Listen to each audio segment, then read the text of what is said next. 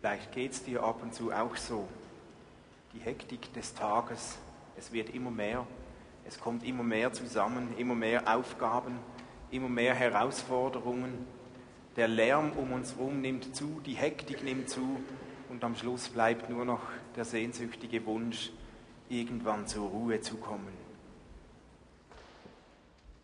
Wir leben in einer geforderten Gesellschaft, manchmal in einer fast müden Gesellschaft.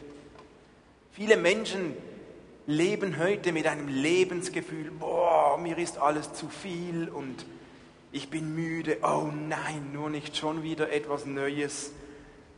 Lass mich in Ruhe, mir ist alles zu viel, zu viel. Viele Menschen leben mit einem Gefühl der Überforderung, der Hektik, der Müdigkeit und der Wunsch bleibt nur noch da, ein sehnsüchtiger Wunsch, oh Herr, wie kann ich irgendwie zur Ruhe kommen? Und zu oft bleibt das ein frommer Wunsch, der aber nicht erfüllt werden kann. Und Alltagsmüdigkeit, Martin hat das schon angesprochen, die letzten Woche, die führt oft als logische Folge auch zu einer Glaubensmüdigkeit und auch zu einer Gemeindemüdigkeit. Auch eine Glaubensmüdigkeit stellt sich ein, wenn man im Alltag zu müde ist, weil irgendwann hat man auch für Gott nur noch Zeit, wenn es dann endlich mal ruhig ist oder nur noch ganz kurz oder für Gott habe ich Zeit, wenn ich dann noch mag, wenn ich mal Luft habe, dann kümmere ich mich um ihn.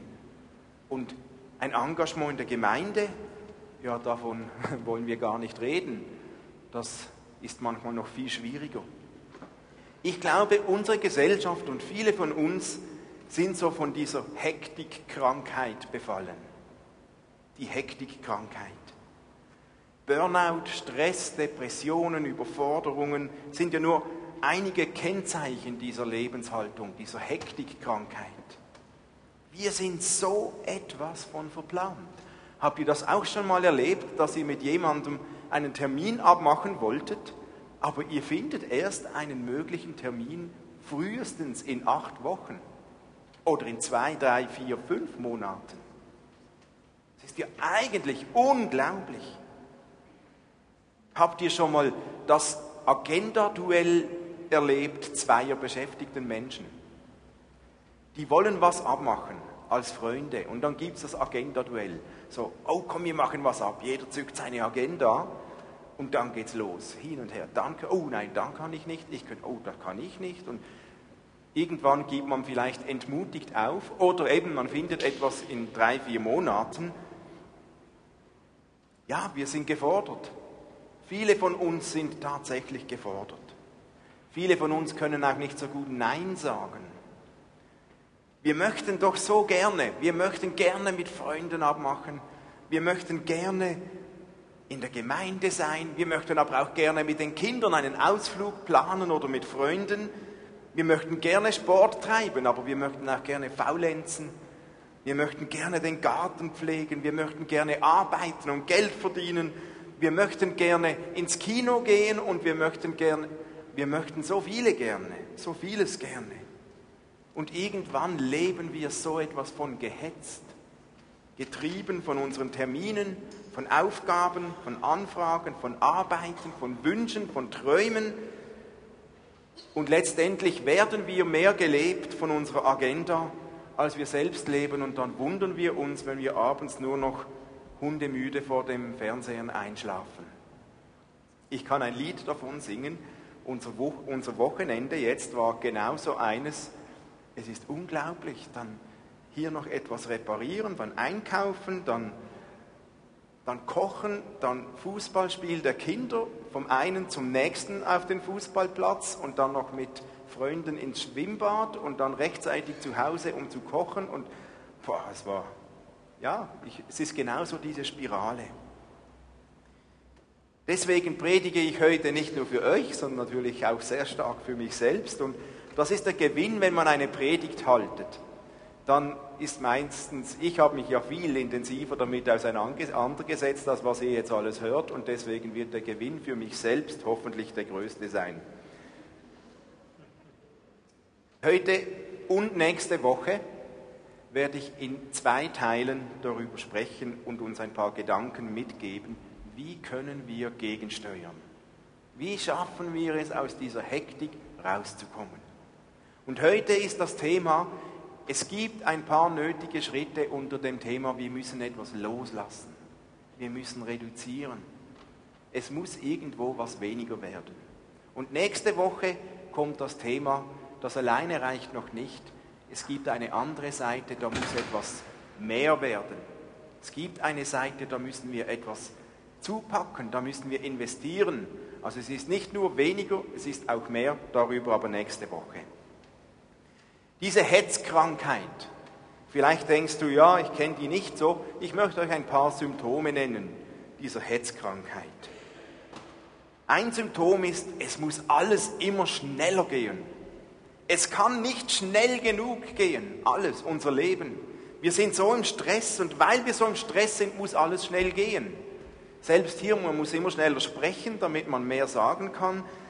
Schnellrestaurants boomen, nicht etwa, weil sie so gutes Essen verkaufen, sondern weil sie schnelles Essen verkaufen. Wir sind oft so krank vor Hektik, dass wir sogar Angst haben, unser Tag könne nicht genug Stunden haben. Also lesen wir schneller, wir reden schneller, wenn wir zuhören, nicken wir schneller, damit unser Gegenüber schneller den nächsten Gedanken sagt und schneller redet. Wir fahren schneller, wir essen schneller, wir machen alles schneller. Die Schlange nervt uns beim Einkaufen in der Migro oder wo auch immer. Man sucht die kürzeste. Und wenn jemand länger als fünf Sekunden seinen Geldbeutel, das Geld nicht findet, dann kriege ich schon die Krise. Es muss alles schnell gehen. Schnell, schnell, nochmals. Schnell. Internet, wenn ich die schnellste Verbindung habe und wenn der Aufbau der Verbindung 20 Sekunden übersteigt, dann geht es schon fast nicht mehr. Ein Symptom dieser Hetzkrankheit. Es muss immer schneller gehen. Ein anderes Symptom, Multitasking. Gerade gestern hat mir jemand gesagt, ich bin eine Frau, ich kann Multitasking. Vielleicht könnt ihr Frauen das viel besser, aber ich denke, viele von uns kennen dieses Multitasking. Trotz Geschäftigkeit sind wir nicht zufrieden und es reicht nicht mehr, eines nach dem anderen zu tun, also beginnen wir mehrgleisig zu funktionieren. Wir machen fünf Dinge gleichzeitig. Da gibt es doch tatsächlich Leute, die fahren Auto und während dem Autofahren essen sie, sie hören Radio, sie rasieren sich, sie telefonieren und machen noch eine Einkaufsliste. Ich habe einen Bericht gesehen, am Fernsehen, da haben sie Lastwagenchauffeure gefilmt. Und was die alles während dem Fahren gemacht haben, unglaublich. Von Gitarre spielen, effektiv über Zehennägel schneiden und rasieren und alles. Oder da gibt es Leute, zu denen gehöre ich auch, die schauen fern und gleichzeitig steht das Bügelbrett, man bügelt und da steht noch ein Teller drauf, weil man gleichzeitig essen kann und telefonieren, da mit dem Headset kann man das auch ohne Hände und dann funktioniert man so Multitasking alles gleichzeitig. Die Zeit reicht nicht mehr für eine Sache nach dem anderen. Ein Symptom dieser Hetzkrankheit. Ein drittes Symptom der Hetzkrankheit, es sammeln sich immer mehr Dinge an. Irgendwie sammelt sich immer mehr an, das eben auch liegen bleibt, für das es nicht mehr reicht. Es reicht nie für alles und das Unerledigte sammelt sich an. Sei es Material, das man schon lange entsorgen sollte, sei es Dinge, die man fortbringen möchte oder auch in unserer Seele. Unerledigte Gespräche, unerledigte Termine, unbeantwortete Konflikte. Es sammeln sich meistens ja die eher mühsamen Dinge, die sammeln sich an, aber die Liste von Unerledigtem wird immer größer. Ein Symptom der Hetzkrankheit. Oder ein viertes Symptom ist Oberflächlichkeit. Tiefe im Leben entwickelt sich und braucht Zeit. Tiefe in der Gottesbeziehung braucht Zeit. Tiefe in Freundschaften braucht Zeit. Und ich glaube, wir sind heute in der Gefahr, Tiefe und Weisheit zu verlieren zugunsten von Informationen. Wir tauschen Tiefe gegen Vielseitigkeit ein. Und so sind wir zwar nett, wir betreiben zwar viel Smalltalk, wir denken darüber nach, wie wir funktionieren, was als nächstes drankommt, aber wirklich in die Tiefe zu kommen, bleibt oft ein Wunsch. Und zwar auch uns selbst gegenüber. Wehe, es fragt uns jemand, wie geht es dir denn wirklich? Ihr kennt das, wie geht es dir? Gut, danke, schön, nett, aber kein wirkliches Interesse. Und wenn jemand dich fragt, wie geht es dir wirklich? Da geht es einen Stock tiefer und manchmal sind wir schon überfordert. Was soll ich jetzt sagen? Weil wir uns nicht mehr gewöhnt sind, auch in die Tiefe über uns selbst nachzudenken. Und ein letztes Symptom der Hetzkrankheit ist diese Erschöpfung. Am Ende des Tages sind wir manchmal übertrieben müde, völlig ausgepowert, KO, keine Energie mehr für irgendetwas, weder für die Kinder noch für den Ehepartner, noch für Sport, noch für ein Buch zu lesen, keine Energie mehr für Gott, vielleicht gerade noch um den Knopf der Fernbedienung zu betätigen und dann einschlafen. Ich kenne solche Momente, vielleicht du auch.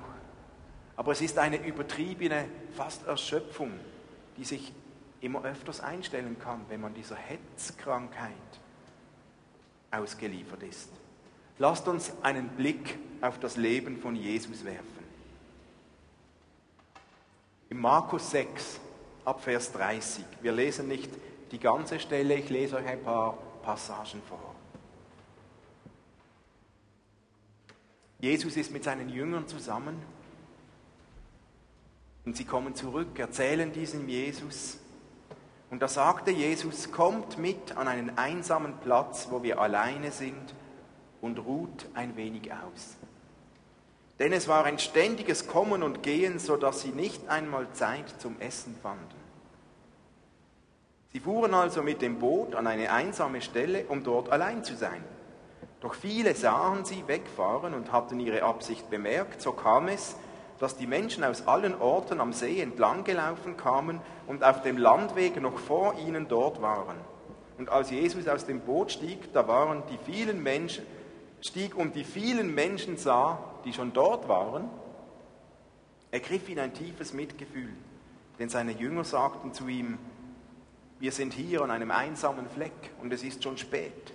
Schick die Leute weg, damit sie sich in den umliegenden Bauernhöfen und Dörfern etwas zu essen kaufen können. Aber Jesus sagte, gebt ihr ihnen doch zu essen. Sollen wir wirklich losgeben für 200 Denare Brot, damit wir ihnen etwas zu essen geben können? Wie viele Brote habt ihr? fragte er zurück. Geht und seht nach, und dann kommt das Wunder. Sie haben fünf Fische, zwei Brote und die, das Wunder der Vermehrung. Und Jesus sagt, gebt ihnen doch. Und am Schluss haben über 5000 Menschen haben von diesen fünf Fischen und zwei Broten genug gegessen. Das Wunder. Und gleich nachdem hat Jesus gesagt, Kommt, lasst uns wieder ins Boot, lasst uns an einem einsamen Ort gehen, um zu beten. Und Jesus hat seine Jünger aufs Boot geschickt und wir lesen, er stieg auf einen Berg, um allein zu sein, um zu beten. Die Jünger wollten ausruhen. Sie kamen zurück von ihrer Tour, sie waren müde, es war so viel los, dass sie nicht einmal Zeit hatten zu essen. Es hatte so viele Menschen. Und sie fuhren an einen ruhigen Ort. Jesus dachte, kommt ins Boot über den See, wir fahren weg. Und die Leute haben es gemerkt, sind mitgelaufen und warteten schon dort, als Jesus und seine Jünger ankamen. Und dann fing die Herausforderung wieder an. Die Leute wollten, die wollten etwas von Jesus. Die hatten Hunger, nichts zu essen. Tausende von Leuten. Wir denken da in dieser Geschichte oft nur an das Wunder der Vermehrung. Jesus hat genug zu essen geschaffen. Aber zuerst einmal war es einfach Stress pur für die Jünger. Hey, die waren müde, die hatten selbst keine Zeit zum Essen, die kamen zurück, endlich mal Ruhe, endlich an einen ruhigen Ort, schon wieder Tausende von Leuten und Tausende von Leuten, die Hunger haben, das ist Stress. Und du als Veranstalter bist eigentlich verantwortlich, dass die was zu essen haben, das ist Stress. Und schließlich ging Jesus alleine auf einen Berg, um zu beten. Die Jünger schickte er schon mal im Boot weiter. Jesus ging alleine auf den Berg. Er ließ die Jünger zurück. Jesus ließ die Menschen zurück. Und das heißt, Jesus ließ Not zurück. Er ließ Arbeit zurück. Er ließ Aufgaben zurück. Er ließ Möglichkeiten zurück. Eigentlich krass. Ich denke, hey Jesus, und du musst es doch, und das müssen wir doch auch, wir müssen doch für alle da sein. Nächstenliebe heißt doch, man darf doch nicht Nein sagen, wenn eine Not da ist. Und Jesus ließ die Menschen einfach stehen, lässt sie alle zurück, geht auf diesen Berg. Aber ich glaube, Jesus wusste, dass er den Menschen nur dienen konnte, wenn er selbst genug Nähe zu Gott, dem Vater, genug Kraft, genug Ressourcen hatte. Und Jesus wusste, ich brauche diese Zeiten, wo ich diese Kraft Gottes direkt importieren kann vom Vater im Himmel. Durch diese Zeit mit dem Vater alleine. Und wir lesen in Lukas 5, 16, dass das keine Eintagsfliege war von Jesus. Dort steht, Jesus zog sich immer wieder zum Gebet in die Wüste zurück. Ein anderer Ort, um alleine zu sein, in die Wüste auf den Berg. Ja, wir lesen das so einfach. Jesus ging in die Wüste, um zu beten aber hey, was heißt das? Das heißt, Jesus hat nicht einfach nur ein paar Termine abgesagt. Jesus war auch nicht so der krasse Einzelgänger, der lieber alleine war als mit Menschen zusammen. Jesus hatte Prioritäten gesetzt in seinem Leben. Die Zeiten der Wüste, die Zeiten auf dem Berg, im Garten oder alleine zeigen etwas von einer Priorität, die Jesus sich selbst gesetzt hat. Und wenn wir darüber nachdenken, Hektik aus unserem Leben zu verbannen, dann heißt das mehr als einfach ein paar Punkte aus unserer To-Do-Liste zu streichen. Hektik verbannen heißt, wir müssen lernen, in unserem Herzen einige Prioritäten anders zu setzen. Paulus schreibt im ersten Timotheusbrief, wahrer Glaube und die Fähigkeit, mit wenigem zufrieden zu sein, sind tatsächlich ein großer Reichtum. Wer nicht fähig ist, irgendwann zufrieden zu sein, obwohl er noch nicht alles hat, der wird nicht zur Ruhe kommen. Wer nicht fähig ist, irgendwann zufrieden zu sein, auch wenn nicht alles erledigt ist, der wird der Hektikkrankheit nicht entfliehen können. Wir sind, ich auf jeden Fall bin ja so gut darin, mich selbst zu täuschen. Und es gibt da diese beiden großen Illusionen, denen wir uns so gern hingeben. Die eine Illusion ist, eines Tages wird es ruhiger werden. Und die zweite Illusion ist, eines Tages werde ich genug haben. Das sind so zwei große Illusionen des Alltags. Und weil das Illusionen sind, müssen wir unsere Prioritäten setzen. Aber Prioritäten setzen kann nur, wer bereit ist, an irgendeinem Punkt loszulassen. Unser Leben etwas beruhigen und der Hetzkrankheit entfliehen können wir nur, wenn wir ein Ja dazu haben, dass wir auf Dinge und Möglichkeiten verzichten wenn wir ein Ja dazu haben, dass wir nicht alles haben können, dass wir nicht alle Gelegenheiten nutzen können, dass uns Situationen und Dinge, wie Martins genannt hat, durch die Lappen gehen. Wer dazu kein Ja hat, der hat keine Chance, aus der Hektikkrankheit rauszukommen. Wenn wir lesen, dass Jesus in die Wüste ging oder auf einen Berg, was denkt ihr habt, ihr, habt ihr uns schon mal überlegt, wie viele Menschen hätte Jesus in dieser Zeit heilen können? Wie vielen Menschen hätte er helfen können? Wie viele Sünden hätte er vergeben können? Und trotzdem hat er es nicht gemacht. Er ging in die Wüste. Er hat diese Pausen, die Zeiten mit Gott alleine mehr geachtet und wertvoller geschätzt als die Möglichkeit, noch mehr Menschen zu helfen, noch mehr zu heilen. Warum ging Jesus in diese Wüste? Ich glaube, was ist so besonders an der Wüste oder an einem Berg, an einem einsamen Ort? Ich glaube, Jesus wusste. Jesus wusste um das Geheimnis der Kraft, die aus dieser Zeit der Ruhe mit Gott alleine entspringt. Und Jesus kannte natürlich auch die Jesaja-Rollen. Im Jesaja 40, 27 lesen wir schon davon. Da schreibt ja Jesaja, warum sagst du Jakob und du Israel, der Herr weiß nicht, wie es mir geht und mein Recht ist ihm egal. Klammer, fühlen wir uns nicht oft genauso in den stressigen Zeiten des Lebens, genauso. Wo wir rumrennen und Stress empfinden und wir denken, oh Gott, nimmst du mich nicht wahr? Weißt du nicht, wie es mir geht? Der Gedanke kommt dann manchmal auf, als hätte Gott uns vergessen. Gerade in den hektischen Momenten des Lebens denken wir so oft, Gott weiß nicht, wie es mir geht. Es scheint ihm egal zu sein. Ich spüre gar nichts von Gottes Gegenwart. Aber vielleicht ist es ja gerade umgekehrt. Nicht Gott vergisst uns, sondern vielleicht vergessen dann wir öfters ihn. Vielleicht sind wir es, die dann vor lauter beschäftigt sein, vor lauter Arbeit, vor lauter Hektik nicht mehr sehen, wo Gott ist und nicht umgekehrt.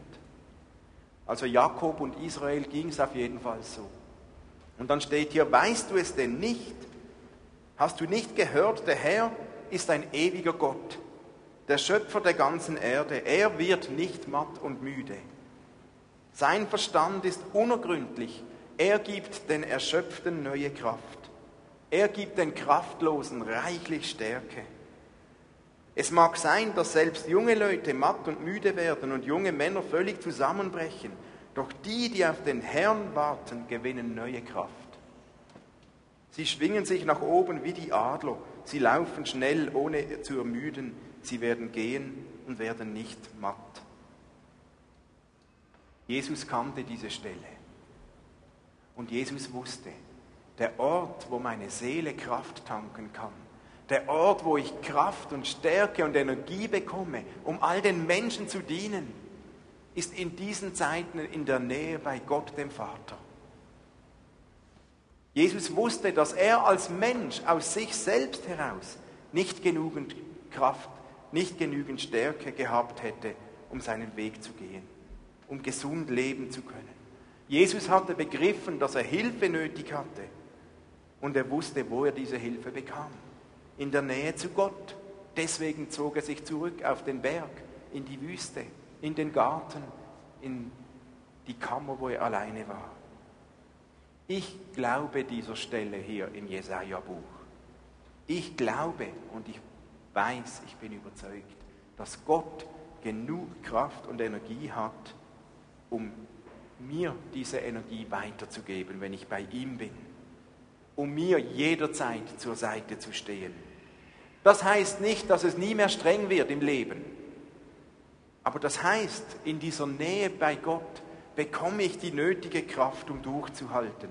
Da bekomme ich die nötige Kraft, um Nein zu sagen. Da bekomme ich die nötige Kraft, um verzichten zu können. Da bekomme ich die Kraft, um auszuhalten, dass ich nicht alles erledigen kann. Und da bekomme ich die nötige Kraft, um meine Prioritäten gesund zu setzen. Das Verrückte ist, selbst wenn wir das wissen, da ist der Ort, wo wir diese Kraft bekommen, kommt uns manchmal in diesen hektischen Zeiten erst als allerletztes in den Sinn, mal die Pausentaste zu drücken und zu Gott zu kommen. Obwohl wir das wissen, funktionieren wir zuerst Je mehr Aufgaben, desto mehr läuft der Motor, desto produktiver werden einige von uns. Und manchmal vergessen wir dann, wo die Kraft wäre, obwohl wir das eigentlich wüssten. wüssten. Ich möchte einige konkrete Vorschläge machen, wie wir helfen können, abzubauen von dieser Hektik, damit wir uns Zeit schaffen können für diese Zeiten mit Gott. Wie wir loslassen können, wie wir reduzieren können. Und all diese Vorschläge haben zum Ziel, uns etwas Zeit zu schaffen, um einen Moment der Ruhe vor Gott zu finden. Also der erste Vorschlag, ist gar nicht so schwierig, einfach etwas zu verlangsamen. Wir sind uns ein derartig hohes Tempo gewöhnt in unserem Leben, dass es gar nicht so einfach ist, da was zu ändern. Aber man kann das üben. Üben wir doch mal Langsamkeit. Die Bibel beinhaltet einige Vorschläge zur Langsamkeit. Schon im Predigerbuch steht, alles hat seine Zeit. Also nimm nichts vorweg, rast der Zeit nicht voraus, warte, alles hat seine Zeit. Wenn die Zeit zum Arbeiten da ist, ist Zeit zum Arbeiten, wenn aber die Zeit zur Ruhe da ist, ist Zeit der Ruhe. Oder Jakobus sagt uns, sei schnell bereit zum Hören, aber nur langsam zum Zorn. Mach mal langsam mit deinen Emotionen. Ich selbst bin ja nicht so der ausgesprochene Langsam-Typ. Das fällt mir schwer. Und ich merke, wenn ich dann mal so eine Sternstunde habe und mich der gemütliche Sonntagsfahrer, der mit 75 in der 80er-Zone über das Bruderholz fährt, wenn ich dann so eine Sternstunde habe und mich der nicht nervt, dann bin ich doch irgendwie entspannter. Klammer, allerdings nur bis zu dem Moment, wo Katrin mich liebevoll darauf hinweist, nicht nur 15 cm Abstand zu haben. Fakt ist, wenn wir nicht dieser Hetzkrankheit verfallen wollen, dann tut uns Langsamkeit gut. Und wie wäre es, wenn wir mal ganz bewusst Langsamkeit üben in der nächsten Woche? Wenn wir mal einfach langsamer gehen, nicht so die Schrittkadenz etwas zurücknehmen auf dem Arbeitsweg oder beim Einkaufen, wenn wir mal bewusst schlendern. Probiert das mal. Oder die nächsten zwei, die sind eher auch für mich. Wie wäre es, wenn wir mal langsam essen? Wenn wir jeden Bissen bewusst 20 Mal kauen, bevor wir schlucken. Lasst uns doch das mal machen. Oder wenn wir auf der Autobahn bewusst einmal nur die rechte Spur gebrauchen.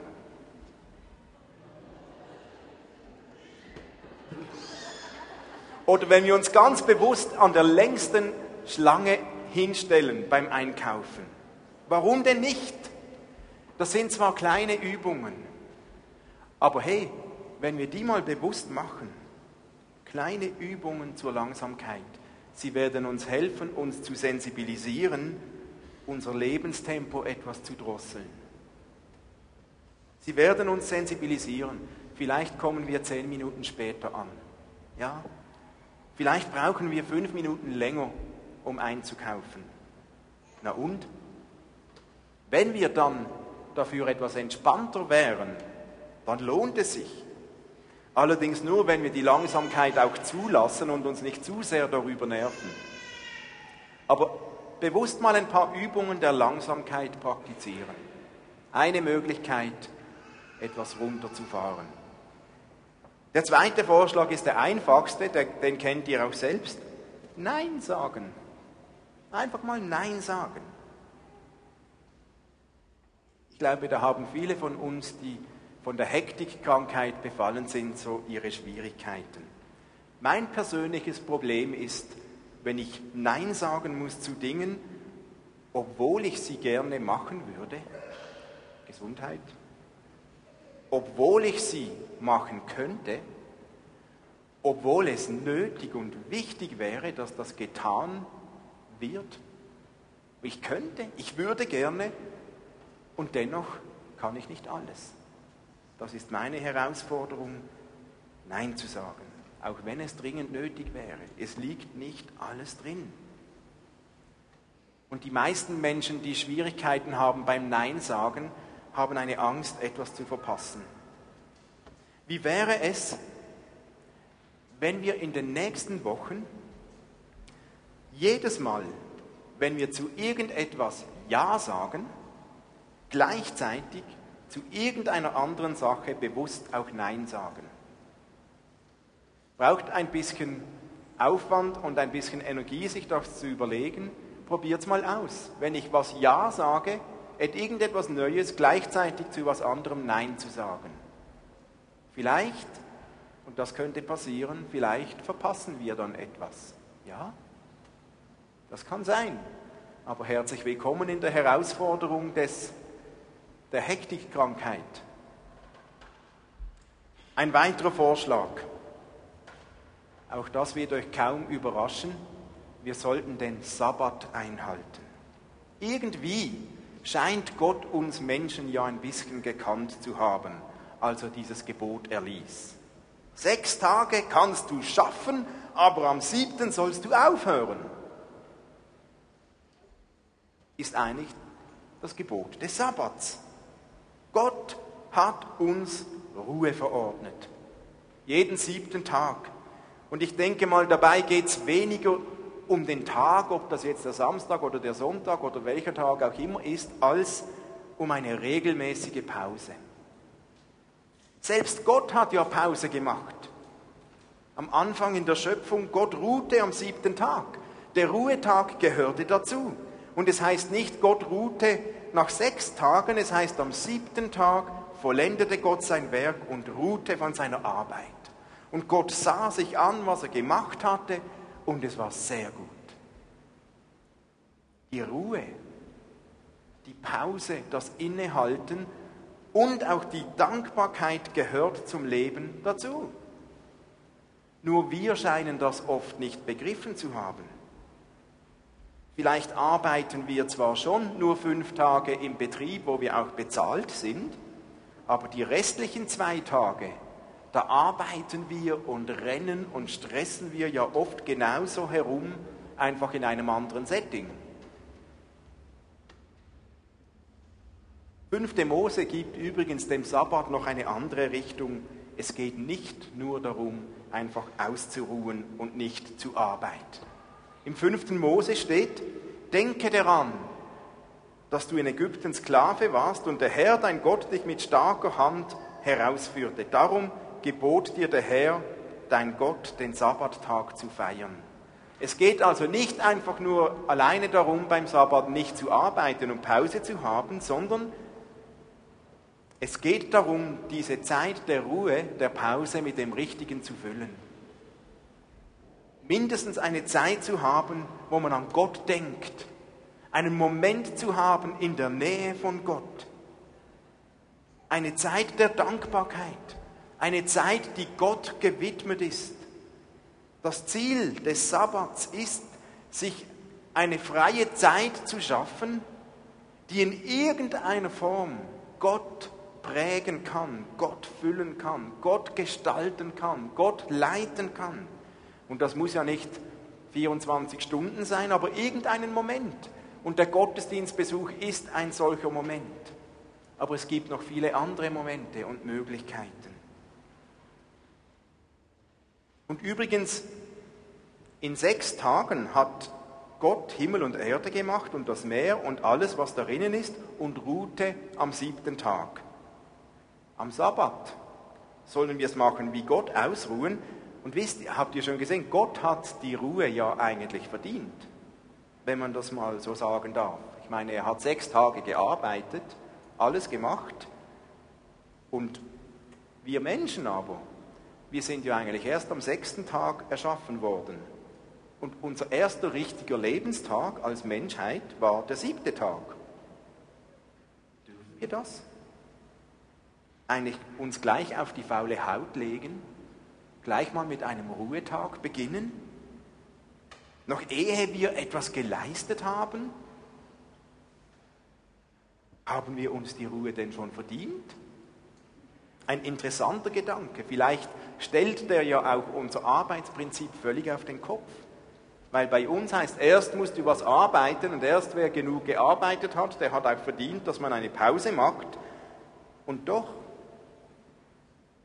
am sechsten Tag schuf Gott den Menschen und dann kam der Ruhetag. Vielleicht ist es so, dass Gott uns ja ganz bewusst die Ruhe vor dem Sturm gönnt. Vielleicht war es deswegen ja nur konsequent, als die ersten Christen ihren Ruhetag vom siebten Tag der Woche eben auf den ersten Tag verlegten. Weil der Sonntag ist ja eigentlich der erste Tag der Woche und nicht der letzte. Die Idee dahinter, der Sabbat kann uns dazu dienen, Kraft zu tanken für die kommende Woche, für die Aufgaben, die vor uns liegen, für die Herausforderungen, die kommen. Wenn wir die Woche mit einem Sabbat beginnen, dann haben wir vielleicht etwas mehr Luft, etwas mehr Gelassenheit, um der Woche zu begegnen.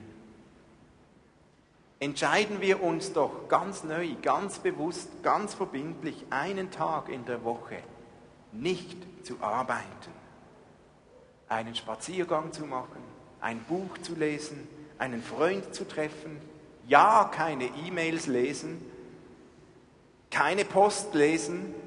Und bauen wir uns eine spezielle bewusste Zeit ein, Gott zu begegnen.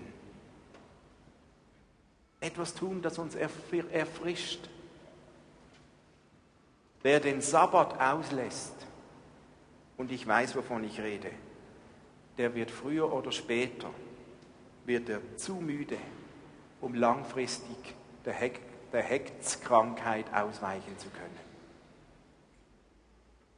Und noch ein letzter Vorschlag, aufräumen. Je mehr wir besitzen, je mehr wir machen, desto mehr Zeit müssen wir aufwenden, um es in Ordnung zu halten. Also bei uns zu Hause, da haben wir regelmäßig immer wieder so eine Phase, wo wir denken, boah, was sich hier wieder alles ansammelt.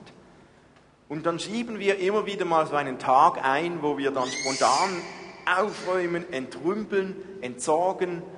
Gerade hat Kathrin bei uns zu Hause einen Kellerraum geräumt, ausgeräumt, frisch gestrichen, Dinge entsorgt, fortgeschmissen. Und wisst ihr was? Irgendwie tut das der Seele auch gut. Wenn wir was loswerden können, das schon so lange rumliegt. Aufräumen, etwas weggeben, fortschmeißen kann unser, unser Leben so stark vereinfachen. Und da spreche ich jetzt bewusst nicht nur von materiellen Dingen, sondern auch von emotionalen Lasten weil Altlasten werden irgendwann zur Belastung, wenn sie zu lange da rumliegen. Das gilt auch für unsere Seele. Nimm dir doch einen Moment in den nächsten Monaten, mal deinen Kleiderschrank zu durchforsten. Oder den Keller, die Garage, deine Seele, deinen Geist, deine Gedanken, deine Gefühle und entsorge, was zur Belastung geworden ist. Räum auf, lass los, schaffe Platz für Neues, für ein Comeback deiner Seele. Und ja, das braucht etwas Zeit. Und manchmal wird man etwas schmutzig und manchmal gibt es etwas Dreck, aber es lohnt sich, es tut gut aufzuräumen. Und wenn wir aus dieser Hektik rauskommen müssen, sollten wir ab und zu mal aufräumen auch in unserer Seele. Und wir möchten euch immer wieder ermutigen, in den nächsten Monaten solche Zeiten einzubauen. So, schön war's. Ja, du hast eigentlich schon recht, denken vielleicht jetzt einige von euch. Danke, aber morgen ist wieder Montag und ich spule weiter mein Leben läuft wieder. Was du gesagt hast, ist zwar nett, aber ich komme nicht aus meinem Rad raus. Nun, das Ziel einer Predigt ist es ja eigentlich nicht, dass man sie einfach gut oder nett findet, sondern dass wir Gott fragen, Gott, was willst du mir sagen? Gibt es da etwas, wo du mich meinst? Gibt es etwas, was ich ganz persönlich umsetzen oder tun sollte oder könnte.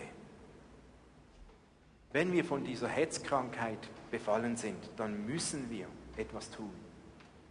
Wir können etwas tun. Wir müssen etwas tun, sonst verändert sich nichts. Wenn wir nichts tun, dann brauche ich keine Gabe der Prophetie, um zu sagen, woraus herausläuft. Was du tust, musst du selbst entscheiden. Glaubt mir, ich weiß, wovon ich rede.